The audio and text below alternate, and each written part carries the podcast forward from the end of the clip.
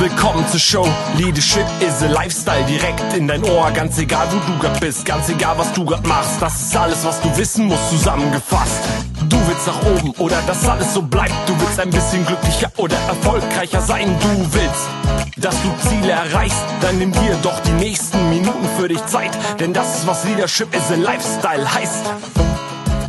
Ähm, ja, wir sind natürlich klassische Headhunter und äh, bekommen äh, Suchaufträge für Profile, die besonders schwer zu besetzen sind. Dann ziehen wir natürlich los und ich sage immer, ja, viele Mitarbeiter wissen heute noch gar nicht, dass sie morgen einen neuen Job haben. Also für besondere Positionen, A, wenn es vielleicht noch sehr vertraulich ist oder B, wenn es wirklich eine schwer zu besetzende Position ist, könnt, kannst du natürlich auch gerne einen Headhunter ansprechen. Ich möchte auch noch ein paar Worte zu LinkedIn sagen. Ja, ich habe die Liebe für LinkedIn in den letzten Monaten entdeckt. Also wenn du ein gutes Unternehmensprofil auf LinkedIn hast, kannst du da natürlich auch Stellenanzeigen schalten und die werden auch gesehen. Darüber hinaus sind auch Stellenanzeigen, die du bei LinkedIn schaltest, ähm, auch, auch ähm, gegen Entgelt schaltest, sehr, sehr wertvoll und die werden wirklich richtig, richtig gut ausgespielt.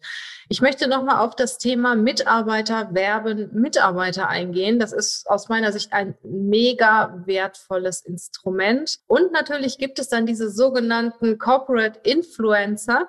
Äh, das sind Mitarbeiter von dir, die auf ihren Profilen, zum Beispiel bei LinkedIn, die Stellenanzeige ähm, posten und dadurch natürlich wieder neue Kandidaten generieren. Und wenn Sie selber gerne in deinem Unternehmen arbeiten, werden Sie das Unternehmen auch sehr gerne weiterempfehlen.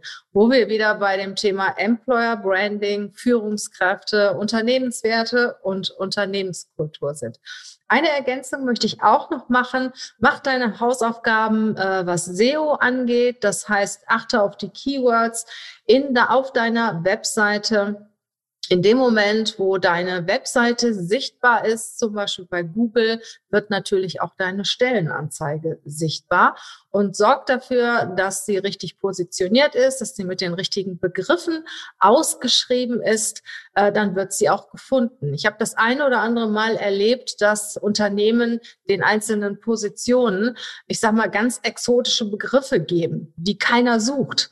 Und dann wird sich auch keiner bewerben. Also in einer Stellenanzeige solltest du schon darauf achten, äh, dass sie einen Titel trägt, der auch verstanden wird, ja, und der auch ein Stück weit attraktiv ist. Ne? Also ein, ein Beispiel, ähm, ich habe einen Kunden, der zu uns gekommen ist, weil er eine Stelle nicht besetzt kriegt. Der hat einen Systemadministrator ausgeschrieben und eigentlich sucht er einen stellvertretenden Leiter, äh, einen stellvertretenden IT-Leiter oder einen Leiter des Rechnungswesens. Das ist natürlich viel attraktiver, einen stellvertretenden IT-Leiter auszuschreiben als einen Systemadministrator. Ne? Also wenn du merkst, dass eine Stellenanzeige nicht so gut ankommt, versuch's einfach mal mit einem anderen Titel oder schalte mehrere Titel gleichzeitig, damit du sehen kannst, ja, wie diese Titel auch und wie die Stellenanzeige auch funktioniert.